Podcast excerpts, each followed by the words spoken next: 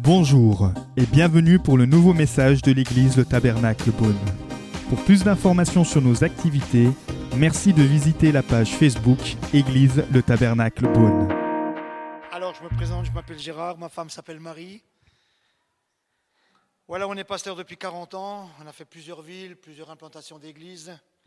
Et j'ai rejoint l'équipe à Dijon, où Marie-Françoise a démarré l'école privée dans l'église. Ça fait trois ans maintenant. Et moi, j'implante, enfin, j'aide l'implantation des églises, je visite les églises, j'aide les jeunes pasteurs. Enfin, voilà, c'est un bon job. Voilà. Vous avez à peu près notre parcours. Vous avez chanté Ta volonté, c'est ma joie, c'est mon choix. Waouh Facile à chanter. Hein je vais vous donner quelques versets parce que je pense que le chant était bien, bien, dans la ligne de ce que je vais prêcher ce soir. Dans Exode 24, il est marqué Monte vers moi sur la montagne et reste là. Monte vers moi sur la montagne et reste là. Et au verset 18, Moïse demeura sur la montagne. Voilà, Dieu lui dit Viens vers moi et tu restes là.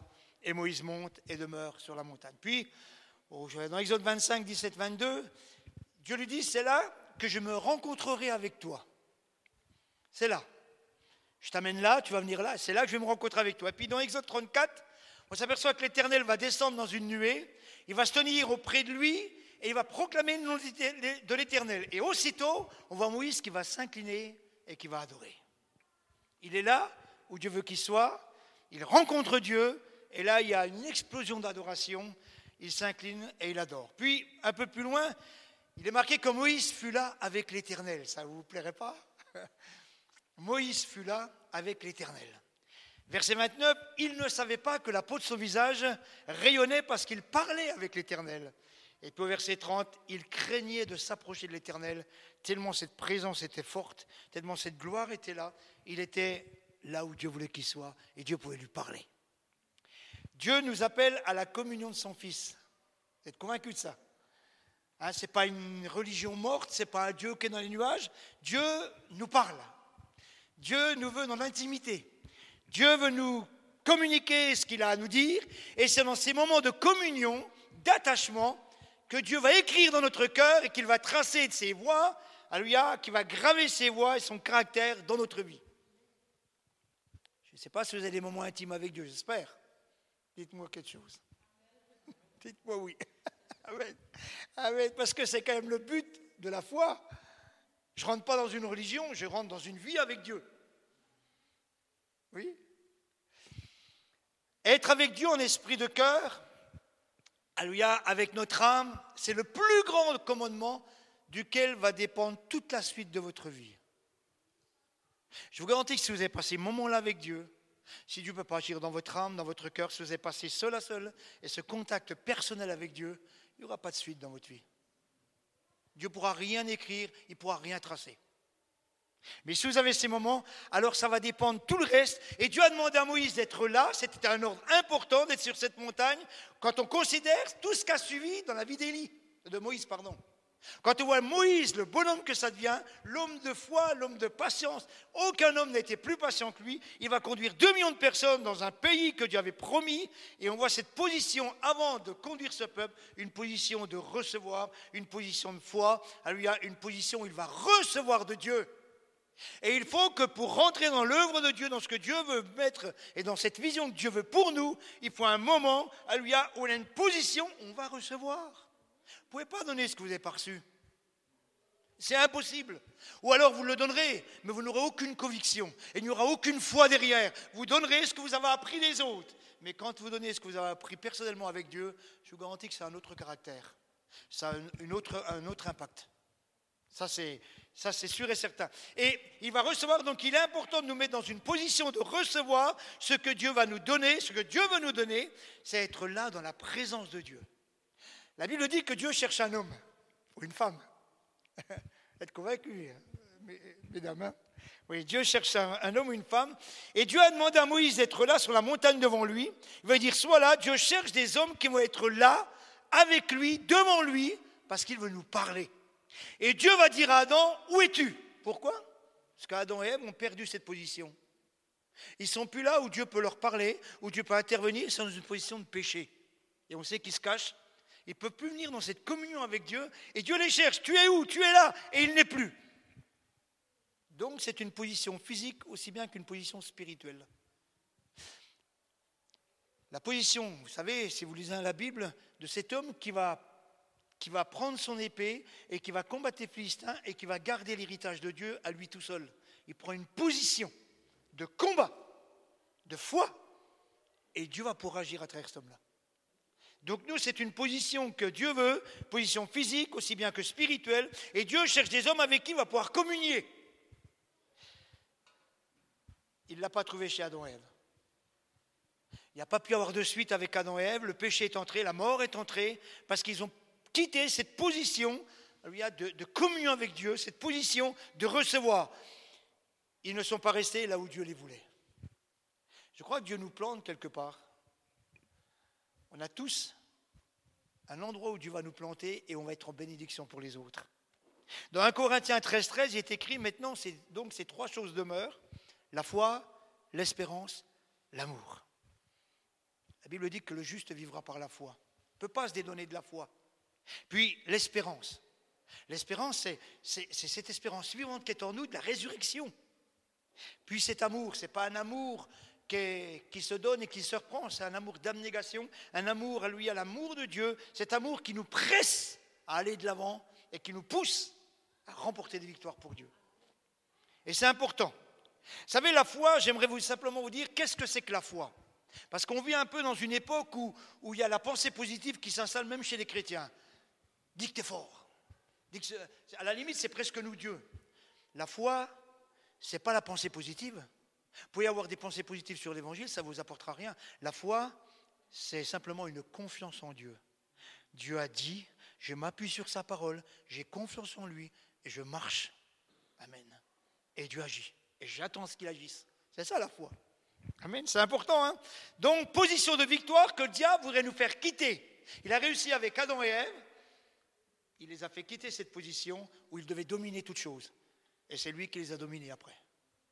Soit là, c'est une communion de l'être entier.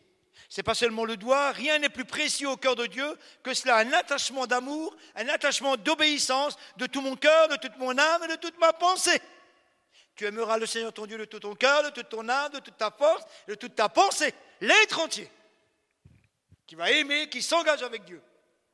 Et c'est ce que Dieu veut. Il est d'une importance capitale dans la vie chrétienne, c'est que nous devons être là où Dieu veut qu'on soit. Parce que là, il va bénir, là, il va agir. Ça a été le mot Horeb pour Élie. Lorsqu'Élie est monté sur le Carmel, lorsqu'il a fait descendre le feu, lorsqu'il est monté après pour invoquer l'Éternel pour la pluie, tout s'est passé, il y a eu des victoires extraordinaires. Après, il est épuisé, Jézabel veut le tuer, il se sauve, il court, il est dans le désert, et là, un ange lui demande de dormir et lui apporte à manger. Et Dieu lui dit, prends des forces, et parce que tu vas marcher longtemps. Il va marcher 40 jours et 40 nuits. Et il va l'emmener jusqu'au mont Horeb, où il va rentrer dans la grotte. Et là, Dieu va pouvoir le bénir, Dieu va pouvoir agir dans son cœur, Dieu va pouvoir le, le, renouveler. Il va dire, maintenant, tu veux mourir, mais moi je veux pas que tu meurs. Tu vas partir et tu vas moindre Azaël comme roi en Syrie. Tu vas moindre Élisée à ta place, etc. Il y a un boulot à te faire. J'ai un boulot à te donner. Tu dois amener une onction. Amen. Et tu ne dois pas mourir. Donc c'était l'endroit où Dieu a pu le renouveler, le fortifier, l'encourager pour qu'il reparte. Le mont Sinaï pour Moïse. Tout le monde connaît le mont Sinaï pour Moïse. Hein et le mont Morija pour Abraham. Vous connaissez tous ce mont là où, où Dieu demande à Abraham son fils. Et, Abraham part pour offrir son fils en sacrifice sur le mont Morija. Et au moment où il va tuer son fils, Dieu lui dit arrête, car je sais maintenant que tu crains Dieu. Et il va lui faire une promesse maintenant, je le jure par moi-même, donc par l'Éternel, parce que tu as fait cela parce que tu m'as pas refusé ton fils. Toutes les promesses que je t'ai données, elles sont oui et amen. Ça veut dire que le diable ne pouvait plus contester ça. Il ne pouvait plus avoir une seule, une plus petite parcelle de doute de ce que Dieu avait promis dans la vie d'Abraham. Ça allait s'accomplir. Amen. Vous avez les pieds de Jésus pour Marie. Quand vous lisez le Nouveau Testament, on voit Marie qui essuie les pieds de Jésus. Et puis, vous avez la croix pour Jésus. Si Jésus était resté comme un grand prédicateur, enseignant, étonnant tout le monde, faisant des miracles de toutes sortes, avec toutes sortes de prodiges, mais que ça avait duré trois ans, ça nous ferait quoi, nous, aujourd'hui? Ben, Rien du tout. Qu'est-ce que dira Jésus? Je suis venu pour cette heure-là, l'heure de la croix. Je suis venu pour mourir. afin que ceux qui croiront en moi puissent avoir la vie éternelle. Et Jésus était venu pour ça. La priorité de Jésus, c'était la croix. Pourquoi? Sur la croix, il allait pouvoir bénir le monde. Amen. Pas seulement Jérusalem, pas seulement quelques juifs, mais le monde entier allait pouvoir recevoir la vie de Dieu, être transformé, être changé et avoir la vie éternelle dans le cœur. Parce que Jésus acceptait de mourir pour les péchés de l'humanité. C'est pour ça que je suis venu. C'est pour cette heure. C'est là qu'est ma place. Amen. Et c'est là qu'il est en bénédiction. Il y a un endroit pour chacun où Dieu va agir, où Dieu va nous bénir, et nous allons pouvoir être en bénédiction aux autres. Si quelqu'un a soif, qu'il vienne et qu'il boive, et des fleuves d'eau vive couleront de son sein. Je crois que Dieu veut qu'il y ait des fleuves qui coulent de nous, des fleuves de foi, des fleuves de grâce, des fleuves de parole, d'exhortation, d'encouragement, de témoignages puissants. Amen. Pour bénir les autres. Vous n'êtes pas sauvés pour vous, vous êtes sauvés pour les autres. Amen. On est sauvés pour bénir pour agir. Lorsque, Jésus a demandé à, Pierre de jeter son, filet sur le côté droit de la barque, ce n'est pas le premier, c'est la deuxième, la deuxième pêche miraculeuse. Pierre avait pêché toute la nuit, il était avec quelques autres apôtres, Jésus était mort, ils étaient sauvés et il était retourné à la pêche. Il n'avait rien pris.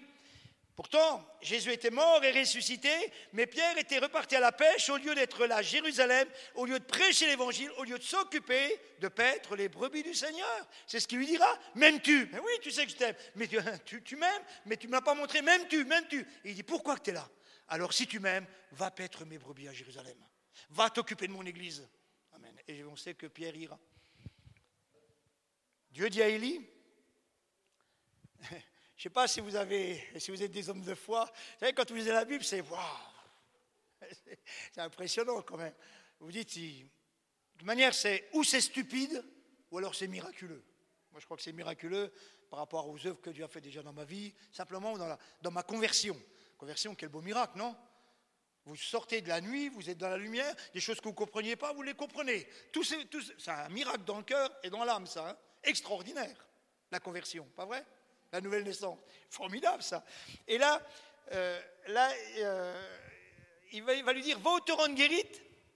Qu'est-ce que vous auriez fait, vous? Vous êtes fatigué, vous avez montré la gloire de Dieu, les belles choses dans votre ministère, vous êtes fatigué. Il dit, va au torrent de guérite, j'ai ordonné au corbeau de te nourrir. Là, il partit, et puis selon la parole éternelle, il alla s'établir près du torrent de guérite. C'est simple pour les prophètes. Hein un truc de fou. Va à tel endroit, j'ai demandé aux oiseaux de te nourrir. Et il y se lève, puis il va. Vous auriez fait quoi? J'ai dit, waouh, c'est ouf ce truc-là. Des oiseaux qui vont venir me nourrir Est-ce que je peux croire ça? Il a été, nourri. Je crois que si Élie n'y était pas allé, au torrent de guérite, il y aurait eu du pain, il y aurait eu de la viande, et on aurait trouvé cela en train de pourrir. Et on aurait trouvé Élie à un autre endroit, mourant de faim, parce qu'il n'était pas l'endroit où Dieu lui avait dit d'aller. Et parfois, on se trouve dans des situations difficiles dans notre vie, parce qu'on n'est pas là où Dieu nous a demandé d'aller. Là où il avait prévu l'abondance. Là où il, voulait donner. C'est un endroit, c'est une position où Dieu va déposer la bénédiction pour qu'on la prenne. Mais où, on en est dans notre foi, où on en est dans notre vie avec Dieu, où on en est dans, cette position de, vous avez chanté, dans cette position de volonté de faire la volonté de Dieu. C'est mon choix, c'est ma joie, je vais dans ta volonté, dis, indique et je pars. C'est ce que Dieu attend de notre vie, physiquement et spirituel, spirituellement. Adam, lui, se cachait.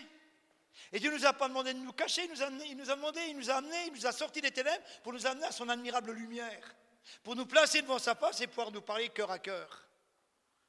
Amen.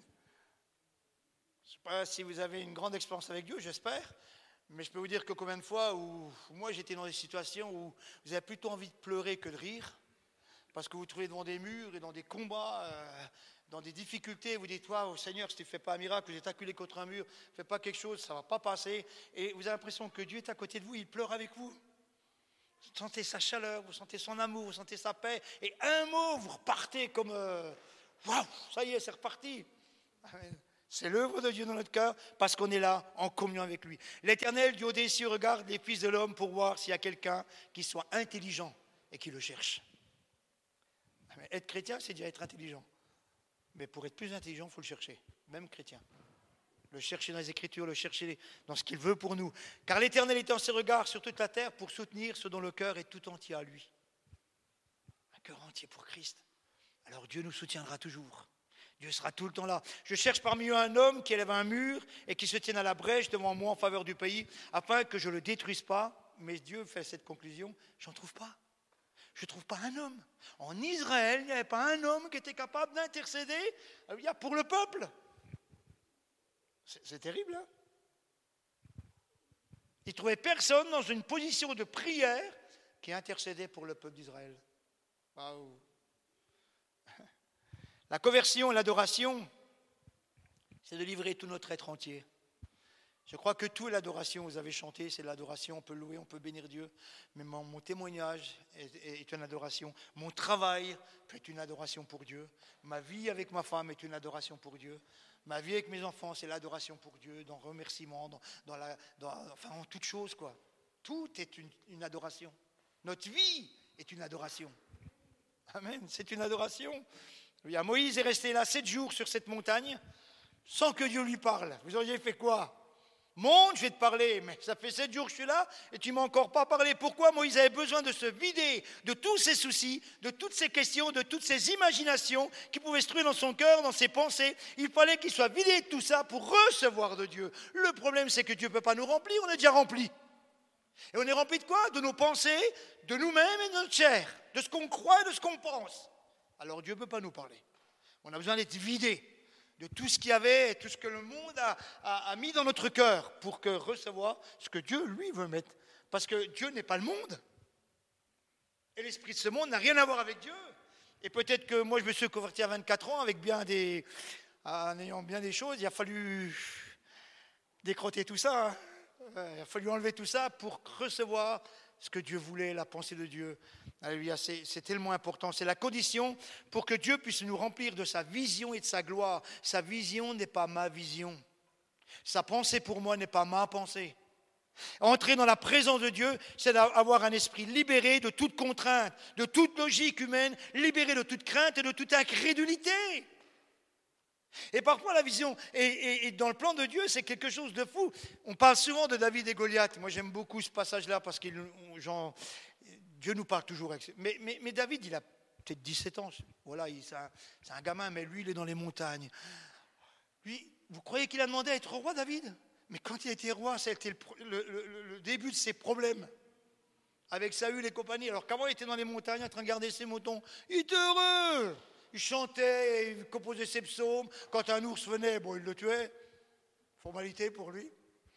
Ou un lion, il, le chopait, il le déchirait. Puis d'un seul coup, il arrive pour amener un repas à ses frères. il y a la guerre, vous savez, il y a Goliath, etc. Vous savez toute cette histoire. Mais moi, j'aimerais vous dire une chose, mes amis. Vous croyez que dans l'armée de David, c'était tous des poltrons? Enfin, l'armée de Saül? Quand David est arrivé, il a 17 ans. vous croyez qu'il n'y a pas des Joab Vous croyez qu'il n'y a pas des Amner, fils de Ner Vous croyez qu'il n'y a pas des Saül qui sont des combattants Goliath devait être vraiment impressionnant pour qu'il. Parce que c'était des hommes de combat quand même, des guerriers. Mais David va avoir quelque chose de plus. C'est un héros. Ce n'est pas un homme courageux, c'est un héros. C'est quelqu'un qui voit une opportunité de faire éclater la gloire de Dieu. Et il va le gamin. Et il ne réfléchit pas. Pourquoi? Parce qu'il n'y a aucune crainte, il n'y a aucune incrédulité. Et il dit qu'une chose, tu, insultes l'armée de l'Éternel, tu oses insulter. Qui es-tu pour faire cela? Moi, j'irai contre toi parce que tu as insulté euh, l'Éternel, le Dieu des armées. C'est après Dieu que tu t'en es pris. Donc moi, je suis le serviteur qui va te montrer que tu n'aurais jamais dû insulter Dieu. Il s'appuie que là-dessus. Et Dieu lui donne la victoire. Et, on voit un David qui est clair dans sa tête, qui a la présence de Dieu, qui a une communion avec Dieu et qui sait ce qu'il faut qu'il fasse à ce moment-là. Oui, c'est important ça. Parce que des Goliaths, on en rencontre dans notre vie. Hein oui. C'est pas un long fleuve tranquille, la vie chrétienne. C'est fou. Des fois, c'est chaud. Hein Mais mais quand on a une communion avec Dieu, on sait ce qu'on a à faire. On sait ce qu'on ne doit pas faire et on sait aussi ce qu'on peut faire. Et ça, c'est important. Seigneur, il est sur la montagne, il est là, il est monté, il va recevoir les, lois, le peuple est en bas. Il va dire, Seigneur, tu as vu le peuple? Je ferais mieux d'être à le surveiller plutôt que d'être là. Parce que le peuple est en train de parler d'un veau d'or. Il commence à parler d'une fête un petit peu pas très, très, très, très saine. Et Moïse est là sur la montagne, il dit à Dieu, peut-être mieux que je sois vers eux, pour les reprendre, pour leur serrer la vis, parce que ça commence à faire n'importe quoi en bas. Dieu lui dit, non, tu es là. Moi, je te veux dans ma présence parce que j'ai quelque chose à te donner. Alors, ça a duré combien de temps? Un jour? Trois heures? Mais, Non, sois là. Deux jours? Non, sois là. Cinq jours? Non, sois là. Et c'est seulement le septième jour que l'Éternel parle à Moïse. Et que Moïse va recevoir l'étape de la loi. C'est incroyable. Alors que nous, on, serait dépêché d'écrire quelque chose, puis de dire descends vite parce que ton peuple est en train de pécher. Non, l'Éternel sait très bien ce qui se passe dans le peuple. Il sait très bien qu'ils sont dans une orgie. Il, sait très bien qu'ils ont fait un vaudant. Il sait très bien qu'ils détournent. Mais il veut être avec Moïse. Et Moïse a besoin d'être vidé. De vider, d'être vidé de tout ce qu'il a, qu'il a eu dans, tout ce qu'il a reçu en Égypte pour recevoir ce que Dieu veut lui donner. Vous savez, en Égypte, c'était. Vous avez les pyramides, les gars. Hein? Donc, amener le, tabernacle dans la tête de Moïse pour qu'il le construise, ça n'a pas été si simple que ça pour lui montrer ce que Dieu attendait. Et quand vous regardez la Bible, il, était, il marquait Moïse faisait tout ce que Dieu lui ordonnait de faire, sans s'en détourner. Donc, c'est-à-dire qu'il suivait la lettre ce que Dieu lui disait. Donc, il se vidait de tout ce qu'il avait appris de ce monde pour faire ce que Dieu voulait qu'il fasse. Et ça, c'est important. Et parfois, Dieu nous veut dans un endroit, on va passer du temps avec lui. Pour nous, ça nous paraît du temps perdu. Non, non. Dieu est en train de sonder nos cœurs. Il est en train de vider nos cœurs de toutes ces conceptions de ce monde que nous avons pour nous remplir de sa vision. Parce que sa vision ne peut pas venir en nous avec toutes ces orties qu'il y a dans notre vie. Ça, c'est pas possible. Donc, on a besoin d'être vidé. Alléluia. Pour recevoir et adorer l'Éternel, car celui qui s'attache au Seigneur devient avec lui un seul esprit, et Dieu veut qu'on soit un avec lui. Amen. Un avec lui, ça veut dire qu'on comprenne, qu'on saisisse sa pensée, ce qu'il attend, ce qu'il veut. Pourquoi qu'Israël est resté 40 ans dans le désert? Parce que, je crois que je l'ai déjà dit, Josué et Caleb, eux, voulaient prendre le pays promis, pas les autres. Pourquoi? Pourquoi? Parce que les autres étaient remplis de l'Égypte.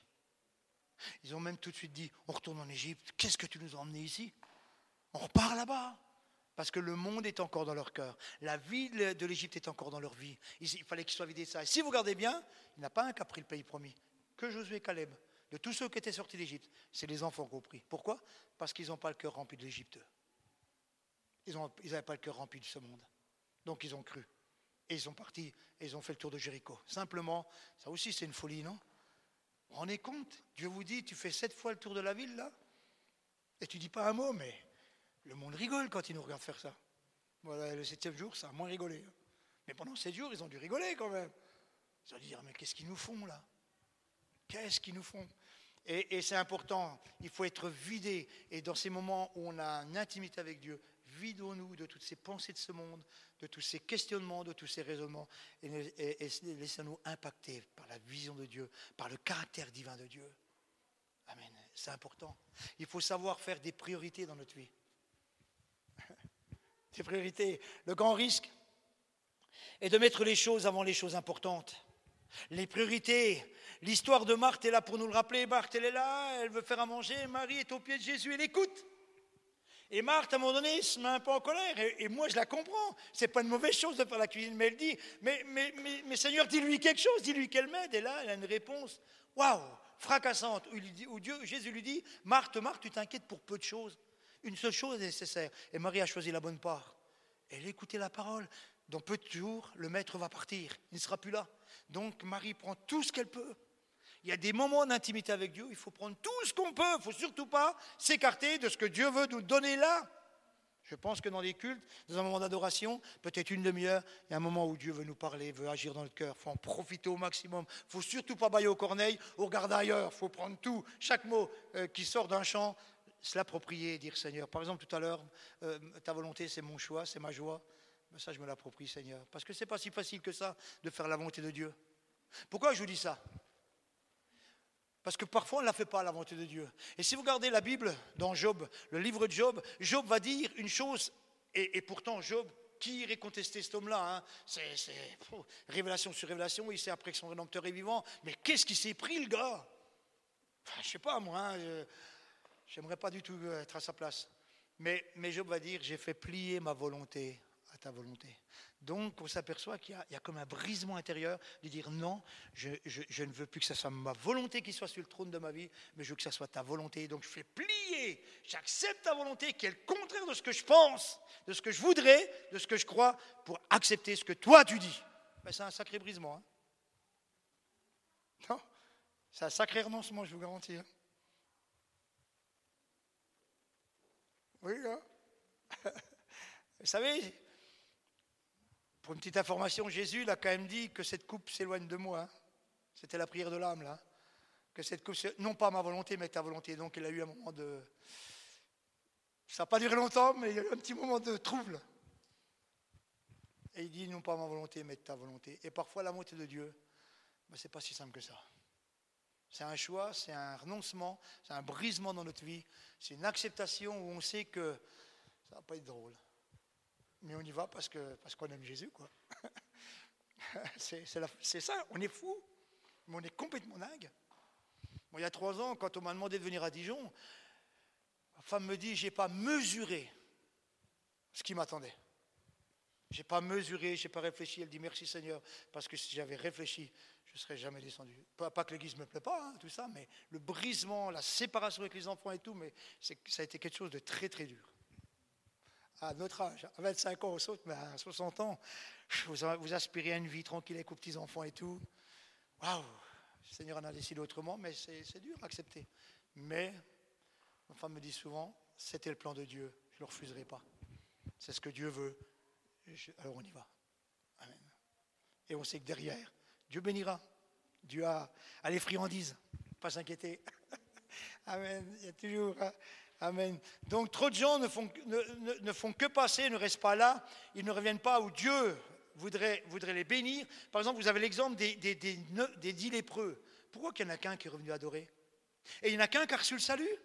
Et, Jésus s'étonne, ils disent, mais les neuf autres, ils sont où? Ben, ben, eux, quand ils ont été se montrer au sacrificateur, ils ont montré qu'ils étaient guéris, ils sont partis dans leur famille, se réjouir de leur guérison. Et il n'y a que toi qui es revenu pour adorer? Oui, il a dit, ta foi t'a sauvé. Et cet homme-là va recevoir non pas seulement la guérison, mais le salut.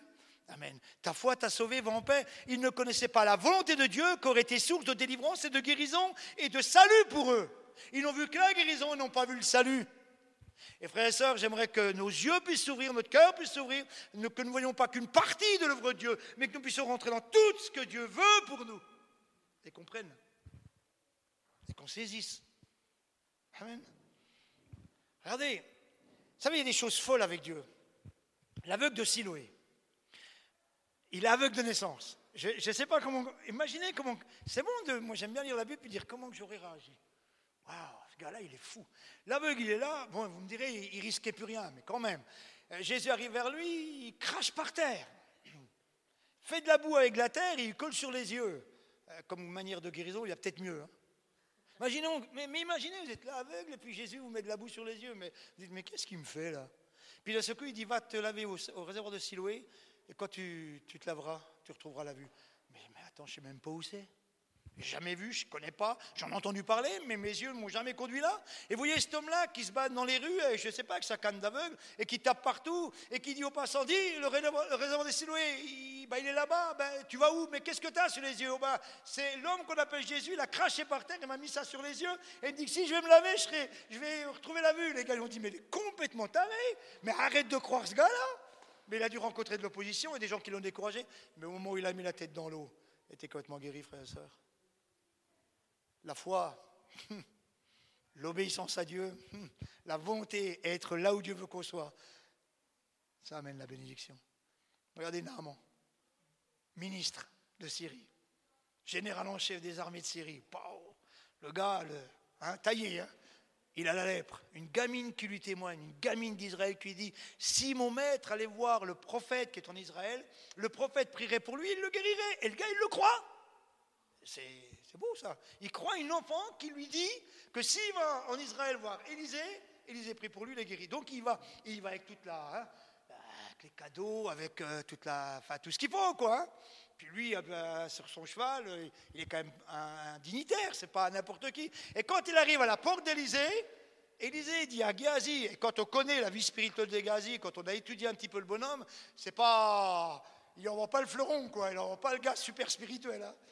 Il dit, à Gazi, va dire à cet homme qui se lave sept fois dans le Jourdain et sera pur. Non, mais attendez. Le gars, il arrive, il dit, euh, voilà, Élisée, il sort pas, mais il m'a dit de te dire, voilà. Alors le gars, il est en colère parce qu'il dit, mais il pourrait déjà venir, sortir, il se présente même pas, et il me dit, d'aller me laver dans le Jourdain. Mais, moi, en Syrie, il y a des fleuves qui sont aussi purs que le Jourdain. Pourquoi? Et puis il repart, il est énervé, il est furieux. Et c'est ses soldats, ses commandants qui disent Mais écoute, s'il t'avait demandé quelque chose de difficile, est-ce que tu l'aurais pas fait? Ben oui, je l'aurais fait. Ben alors fais-le et il l'encourage, il dit Vas-y, mais imaginez ce Syrien qui est en slip de bain devant tous ses soldats, qui descend dans l'eau et qui se trempe une fois. Il s'en monte, toujours la lèvre, deux fois, trois fois, jusqu'à sept fois. La septième fois, il est guéri. Non, mais ça paraît fou un truc pareil. Mais toute la honte, tout, ce qu'on peut imaginer, tout le ridicule qu'elle a. Il faut le supporter, il faut l'accepter. Mais c'est la septième fois qu'il trouve la guérison. Amen. Amen. Et ça, ça c'est glorieux, ça c'est l'œuvre de Dieu. Si nous savions parfois nous arrêter, on aurait moins à courir. Si on savait prendre du temps avec Dieu, si on savait écouter Dieu, parfois il y a bien des problèmes dans nos vies qu'on n'aurait pas. Je vous garantis. Si on s'apprenait aussi du temps pour prier, pour mettre ces situations devant Dieu, pour euh, attendre que la main de Dieu soit euh, et intervienne, parfois on aurait beaucoup moins de problèmes et beaucoup moins de souffrances. On gagnerait ce qu'on croit qu'on a perdu, on le gagnerait, je vous garantis en temps. Savoir demander à Dieu, quelle est ta volonté, Seigneur? Demain matin, vous vous levez, Seigneur, quelle est ta volonté pour moi? Qu'est-ce que tu veux de moi? Nous devons apprendre à demander à Dieu de nous conduire et on va faire l'expérience de miracles et de solutions surnaturelles. Parce que là, parfois, où Dieu nous conduit, si il n'est pas là, on est mort. Hein. et parfois, c'est là qu'on voit les choses extraordinaires, surnaturelles, glorieuses de la part de Dieu, parce qu'on est là où Dieu veut qu'on soit. Et ça, c'est glorieux. Amen. Recommande ton sort à l'Éternel, et la Bible dit, il agira. Recommande ton sort. Les sentiments nous poussent parfois vers l'urgent, mais est-ce que c'est important? Est-ce que c'est ça l'important? Est-ce que c'est ça la volonté de Dieu? L'urgent. On n'a jamais le temps de lire sa Bible, on n'a jamais le temps de prier. Et on court, et on court, et on court. Et on n'a jamais de moment d'intimité avec Dieu Dieu pourrait nous parler. Parle, ton serviteur écoute. Parle-moi, Seigneur. J'ai besoin. Dans Jean 4,4, on s'aperçoit que Jésus ne fonctionnait pas du tout comme nous. Alors qu'il demande aux disciples d'aller chercher à manger, Jésus se trouve au puits de Sichard et il y a une femme qui sort, une femme de mauvaise vie. Il est là, assis sur le, puits, et, Jésus s'arrête rien que pour une femme. Et il va parler avec cette femme. Vous connaissez tout le passage. Hein?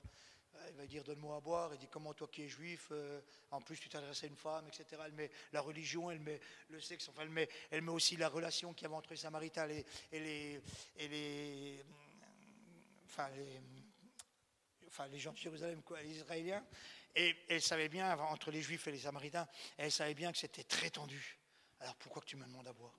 Et Jésus dit, si tu savais le don, ceux qui te demandent à boire, tu aurais toi-même demandé à boire. Parce que moi, j'ai l'eau de la vie éternelle. Et cette femme qui est une femme de mauvaise vie, qui n'a pas trouvé de bonheur, qui a eu cinq maris, moi, je ne suis pas là pour la juger, certainement qu'elle a cherché le bonheur à, travers tout ce qu'elle pouvait, tout ce qu'elle pouvait trouver sur cette terre, elle ne l'a pas trouvé. Et Jésus lui dit, moi je te donne à boire. Elle dit, donne-moi cette eau, je ne viens plus puiser là, donne-moi la vie. Et Jésus lui donne. Elle va à Sichar, elle témoigne, et les gens viennent et ils entendent Jésus. Et ils disent, nous ne croyons pas par rapport à ce que tu nous as dit, mais nous l'avons entendu nous-mêmes. Et si vous regardez bien, Jésus a tout préparé un terrain pour que l'évangéliste Philippe, quand Jésus sera dans le ciel, vienne là annonce l'évangile, il va y avoir une explosion, un réveil incroyable de miracles, de transformation, de délivrance, de, puissance, etc. Et, et, lisez bien le passage. À un moment donné, Philippe, il est là en train de prêcher, il y a des centaines de gens, ça se convertit, ça tombe par terre, les démons sortent, tout le monde crie, il y a des, il y a des boiteux qui se lèvent, etc. C'est vraiment un réveil puissant. Et Jésus dit, va là-bas sur une route, il y a un gars qui me cherche. Pour un gars Jésus le sort d'un réveil pour l'amener sur une charrette à, expliquer à un gars qui lit les livres d'Ésaïe et qui ne comprenait pas, pour lui expliquer les Écritures et pour qu'il puisse être sauvé et qu'il puisse être baptisé. Ça, moi, ça me dépasse. Vous auriez fait quoi? Il dit, attends Seigneur, on dira demain, t'as vu là, ça marche là. Hein? Jésus ne fonctionne pas du tout comme nous. Il ne regarde pas ce qui marche, il dit, obéis-moi, je t'emmène là-bas. Et l'Esprit va l'emmener là-bas. Et là, il va pouvoir témoigner à, cet eunuque. Et cet eunuque va se convertir et va le baptiser. Amen. Alors je pense que cet eunuque a amené l'évangile dans son pays après. Il y a certainement eu d'autres âmes dans ce pays qui ont été sauvées à travers cela. Amen. J'aimerais vous dire que la religiosité est une offense à Dieu et une frustration pour l'homme. La religiosité, c'est que, c'est que l'homme vive, à un moment donné, plus avec Dieu. Dans Osée 6.4, on ne va pas le lire, la légèreté, euh, Dieu reproche à Israël d'être léger dans leur piété. La légèreté dans la piété est une blessure pour le cœur de Dieu. Les révélations de Dieu ne viennent pas dans un moment superficiel avec lui. On ne peut pas vivre superficiellement et avoir une révélation de Dieu. La parole de Dieu reste cachée au cœur des incrédules et des paresseux. Ce que j'ai contre toi, c'est que tu as perdu ton premier amour, l'amour de la parole, l'amour de la présence de Dieu, l'amour, a d'être dans la prière, d'être avec lui, cette communion intime que Dieu veut. Et c'est pour ça qu'il nous avait créés, pour avoir cette communion avec nous, ce cœur à cœur. On l'a perdu. On est religieux, on a une grosse Bible, on a un sac, on a les cantiques, on a tout ce qu'il faut, mais on est devenus des religieux. On vit tout sans Dieu, on fait tout sans Dieu. Vous savez le grand danger d'un pasteur c'est de pouvoir tout faire sans Dieu. Et, on devient très fort. On peut prêcher, on peut avoir les louanges, tout, mais Dieu y est plus, parce qu'on plus, passe plus de temps avec lui. Donc on devient une religion, tout doucement. Tout doucement. Et ça, c'est terrible. Ça, c'est terrible que j'ai contre toi, c'est que tu as perdu ton premier amour. La religion est un asservissement que Dieu n'a pas voulu pour nous. Lorsque Jésus est né, personne en Israël ne l'a reconnu, personne n'avait une place pour lui. La parole de Dieu nous dit qu'il est la, lumière, elle est venue chez les siens, et les siens ne l'ont point reçu. Vous vous rendez compte, quand Jésus est né, il était né là, dans son pays, où les gens lisaient la Torah, où les gens avaient une foi, où les gens connaissaient la vie de Moïse, etc. Il est né là, et il n'y en a pas un qui l'a reconnu. Moi, ça me pose question, pas vous? Ça me pose question. C'était pas un étranger. Il est venu chez les siens. Et si Jésus revenait aujourd'hui, c'est chez nous qu'il viendrait. Chez les siens. Oui. Ah ben, il irait pas, c'est chez les siens qu'il viendrait. Il viendrait s'asseoir peut-être au milieu de nous ce soir. Et si il revenait, alors est-ce qu'il y aurait une place dans notre église pour lui? Ou, vous savez, est-ce qu'on le reconnaîtrait? Parce qu'on est tellement légaliste dans notre vie chrétienne, on a tellement une conception stéréotypée de la vie chrétienne, est-ce qu'on aurait cinq minutes à l'écouter, puis peut-être qu'il nous, ben, nous, bouleverserait? Il nous dirait, mais c'est pas comme ça que ça marche. Peut-être qu'il serait même gênant. Ben, J'espère pas. J'espère pas. Peut-être qu'on le crucifierait une deuxième fois. Peut-être qu'on ne pas qu'il soit, on veut pas qu'il règne sur nous parce qu'il nous dérangeait, parce qu'il a dérangé les Juifs. Hein. Frère et sœur, il a dérangé des gens qui connaissent la Torah mieux que vous et mieux que moi. Hein. C'est des gens, des gens trempés dans la Bible depuis leur plus tendre enfance. C'est des gens qui savaient que le Messie viendrait, pas un qui l'a reconnu. Nous savons qu'il va revenir, qu'on soit prêt. Il n'y a pas longtemps, on a eu des questions euh, au tabernacle et quels sont les signes du retour du Seigneur? Alors bon, il y a tous les signes hein, qu'on connaît depuis longtemps, puis il y en a de plus en plus là, alléluia. Et, moi, on m'a demandé,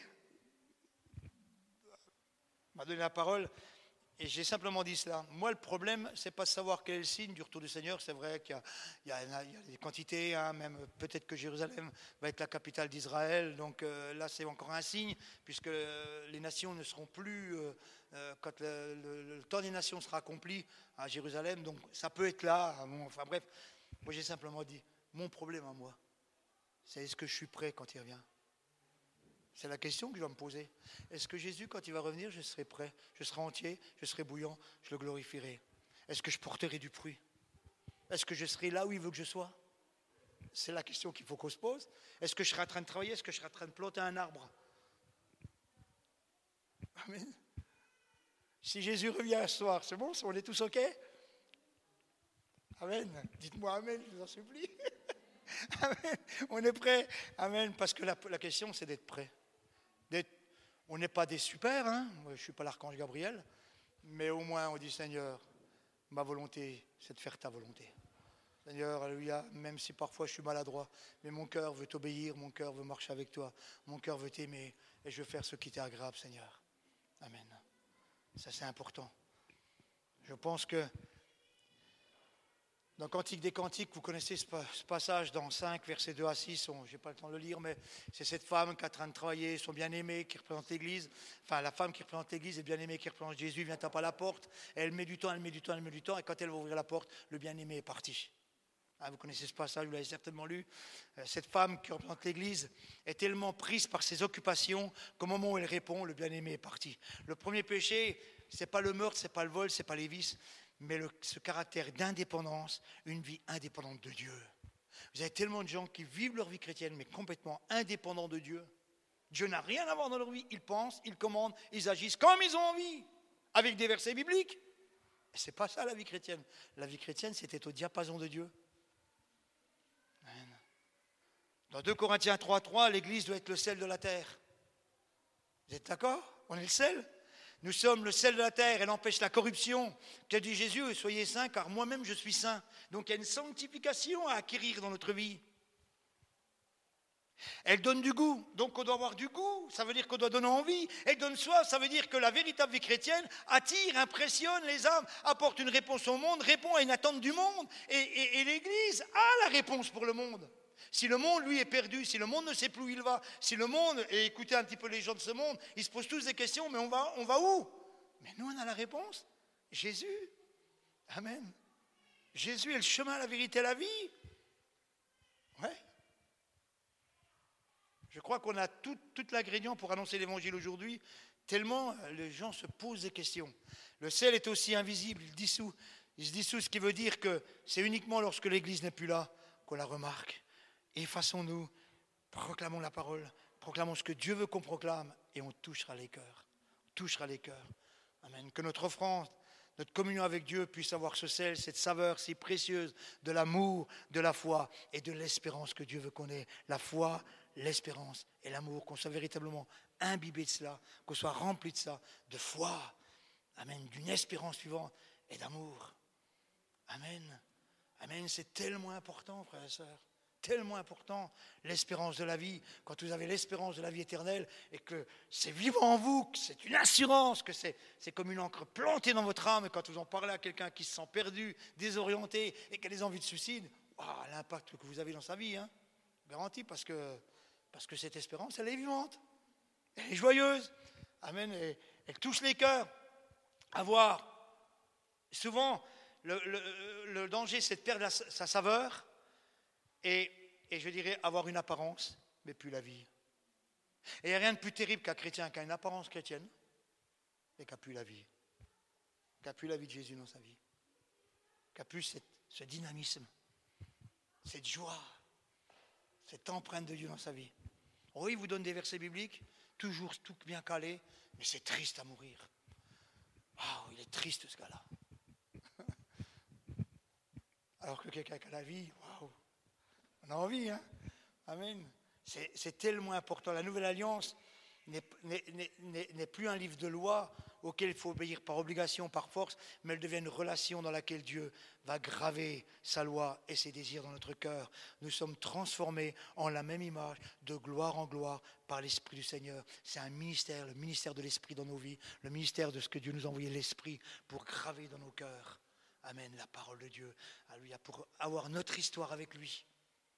C'est là, dans sa présence, comme Moïse a reçu. C'est là, dans la présence, que Jésus va pouvoir écrire dans mon cœur le chemin qu'il veut que je prenne. C'est là qu'on se rend compte que c'est un moment personnel avec Dieu et que Dieu a un plan pour nous personnellement. Donc l'imitation, si elle marche pendant un temps, très rapidement, elle ne suffit plus. Elle devient un sentiment d'insatisfaction. Si vous lisez votre Bible à petite dose, si vous avez une vie et si vous limitez votre vie spirituelle, si ça marche un temps, à un moment donné, ça ne marchera plus.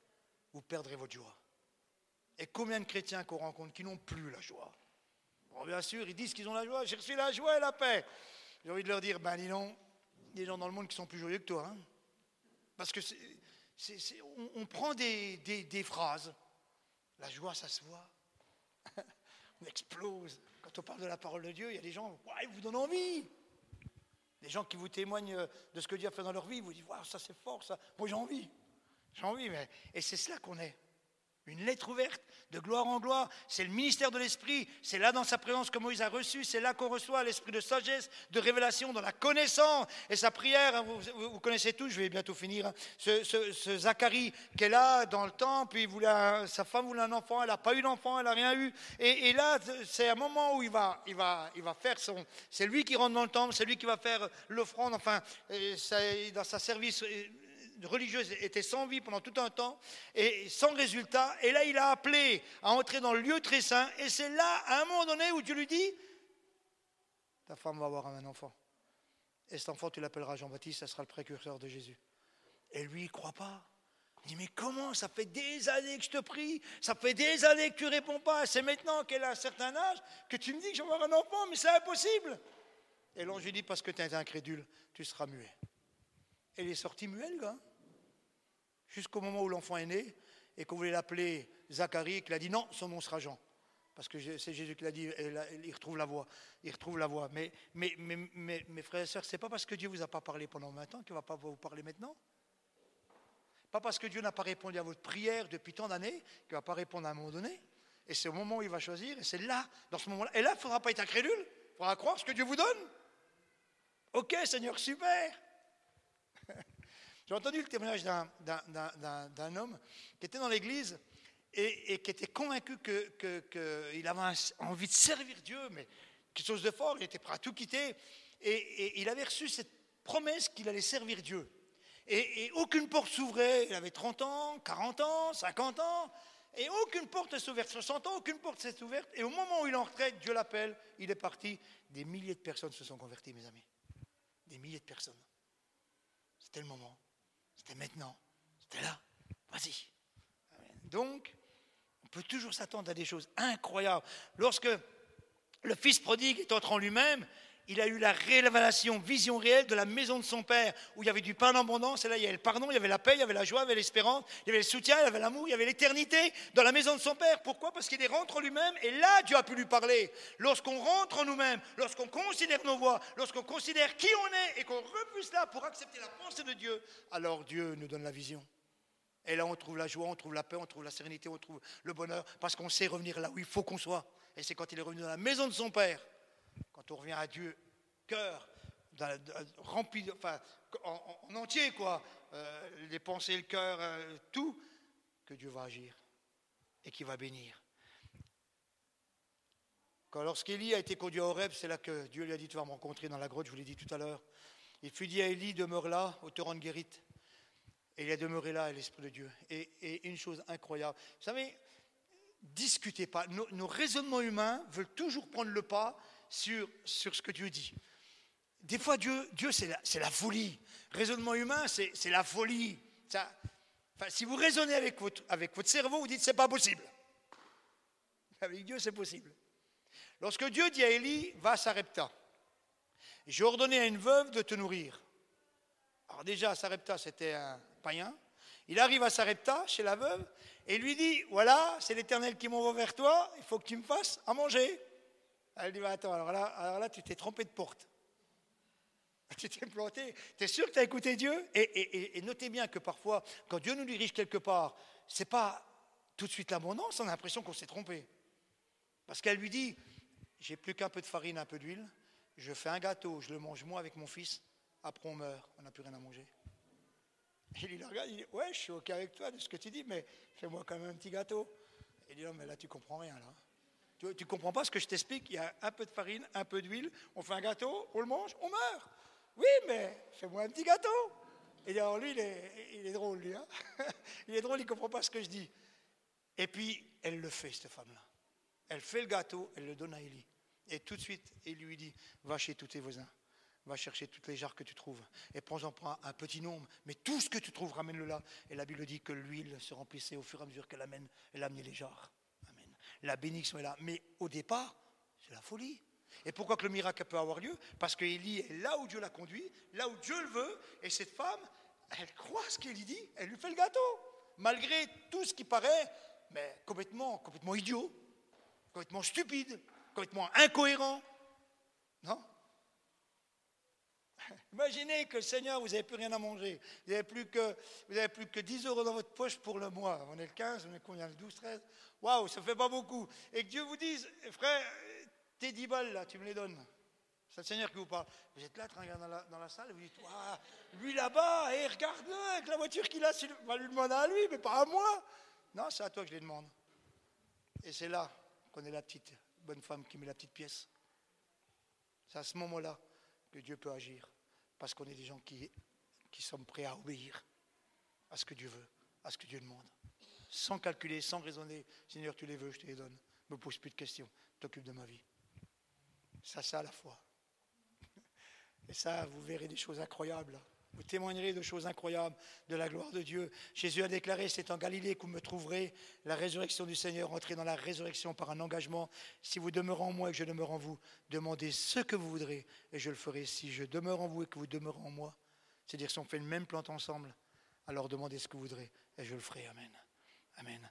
Alors, juste pour finir, est-ce qu'on fait le poids devant Dieu dans notre vie spirituelle Analysez votre vie dans tout ce que j'ai dit. Est-ce que je fais du poids? Vous savez, le poids de notre obéissance, est-ce qu'il est là devant Dieu? Vous savez, je pense que des fois dans nos prières, euh, vous avez déjà lu le miracle d'Ézéchias quand il est malade? C'est Isaïe, hein Isaïe qui vient le voir, qui dit Écoute, l'Éternel m'a révélé, c'est le prophète Isaïe, celui qui a écrit 66 chapitres, là, vous savez.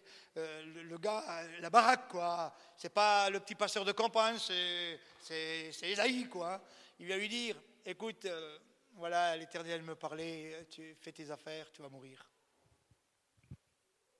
c'est Isaïe.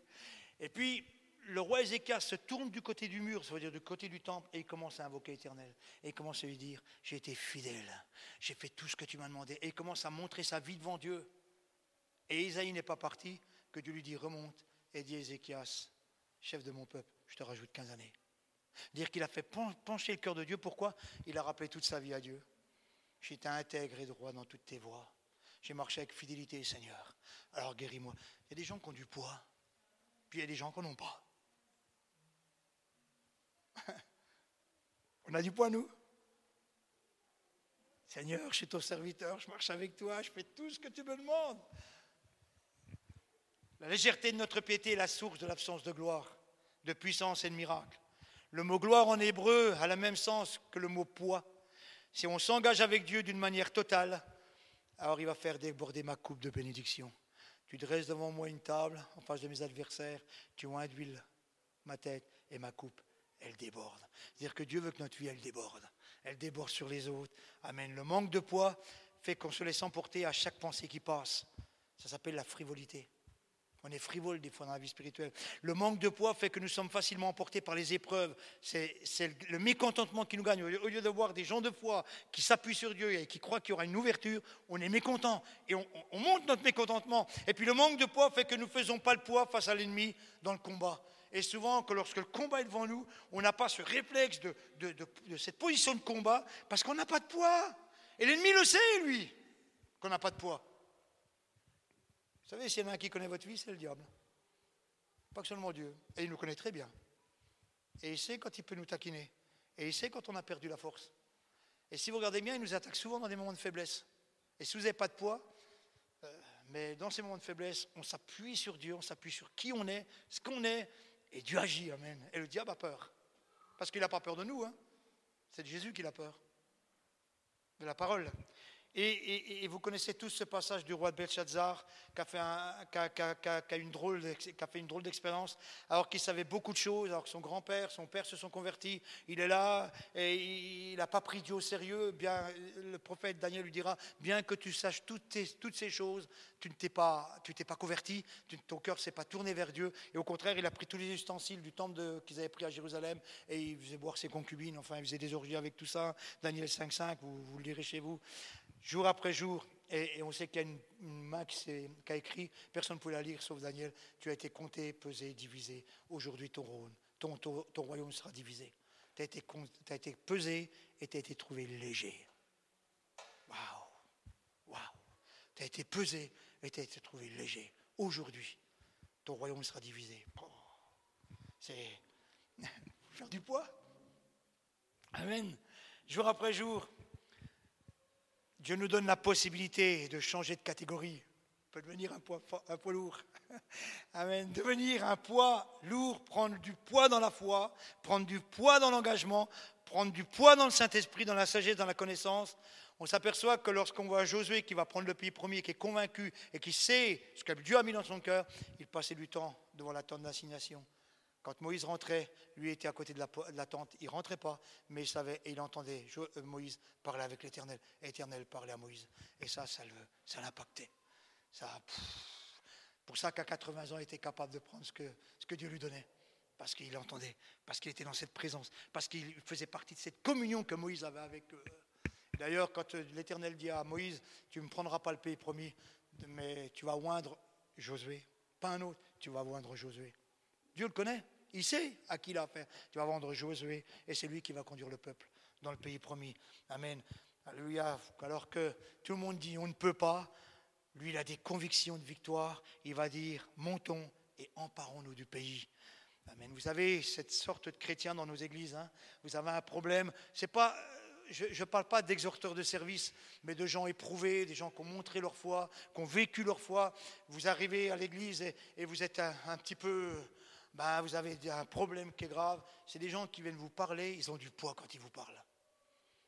Ils vous font du bien, ils vous édifient, ils vous encouragent, parce que, parce que eux-mêmes sont passés par là, et ils ont vu la main de Dieu, et ils vous en parlent, et ils vous disent, l'Éternel te délivrera comme il m'a délivré.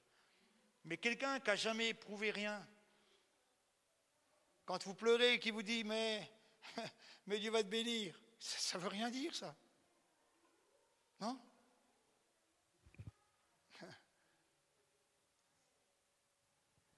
C'est tellement important. N'oublions pas qu'il y avait, comme Calais, plus de 80 ans. Alors, n'attendons pas non plus pour nous accaparer de Dieu. Je finis avec ça. C'est, vous connaissez tous le passage de la, prison de, de Paul et Silas à Philippe, où ils ont servi le Seigneur et puis ils se retrouvent en prison à cause de leur foi leur prédication. Et, moi, il y a des choses qui m'ont marqué parce que dans cette prison, il y a le geôlier qui va se convertir et qui va se faire baptiser. Mais c'est pas là que je vais m'arrêter, c'est qu'ils vont chanter. Ils viennent de prendre. Vous savez, c'était pas la télévision, c'était pas douillet. Ils ont pris des coups, ils sont fait, ils avaient des blessures sur le corps, ils ont pris des coups de poing. Ça n'a pas dû être drôle. Ils sont jetés dans un cachot assez humide et là, ils chantent la gloire de Dieu, les gars. Waouh! Et la présence de Dieu est là. Et à un moment donné, la, la présence est tellement forte que les portes s'ouvrent. Et, que le geôlier, quand il voit ça, il croit que tous les prisonniers sont sauvés, il veut se suicider. Et Paul lui dit Arrête, ne te fais pas de mal. Euh, tous les prisonniers étaient là. Et les prisonniers sont tellement sous, sous je, dirais, sous l'onction. Enfin, il va se passer quelque chose dans cette prison qu'ils n'ont même pas pensé partir. Je pense qu'ils se sont tous convertis, moi, dans, ces prisons. Donc, il, s'est passé quelque chose de fort. Et ce geôlier est à genoux. Et on voit, où j'aimerais m'arrêter, c'est que Paul et Silas vont baptiser le geôlier couvert de blessures. C'est-à-dire qu'ils vont faire même pas de cas de leur vie, même pas de cas de leur coup, même pas de cas de leur blessure. Il y en a qui auraient demandé à un infirmier, je ne sais pas qui. Eux, ils, conduisent ce gars-là au baptême. Ils, sont malades, ils ont le dos qui est horriblement meurtri. Ils vont, conduire, un service de baptême. Et lorsqu'ils sortent de prison et qu'ils vont vers les leurs, alors qu'ils ont été battus et blessés, il est marqué qu'ils consolèrent et ils, exhortèrent les frères. Seule la présence de Dieu change les gens. Et les gens, dès qu'ils ont une blessure, c'est la fin du monde. Eux, ils ont pris des coups, ils sont fatigués, ils ont passé une drôle de nuit, mais quand ils arrivent dans l'église, c'est pour édifier, c'est pour exhorter ceux qui étaient là.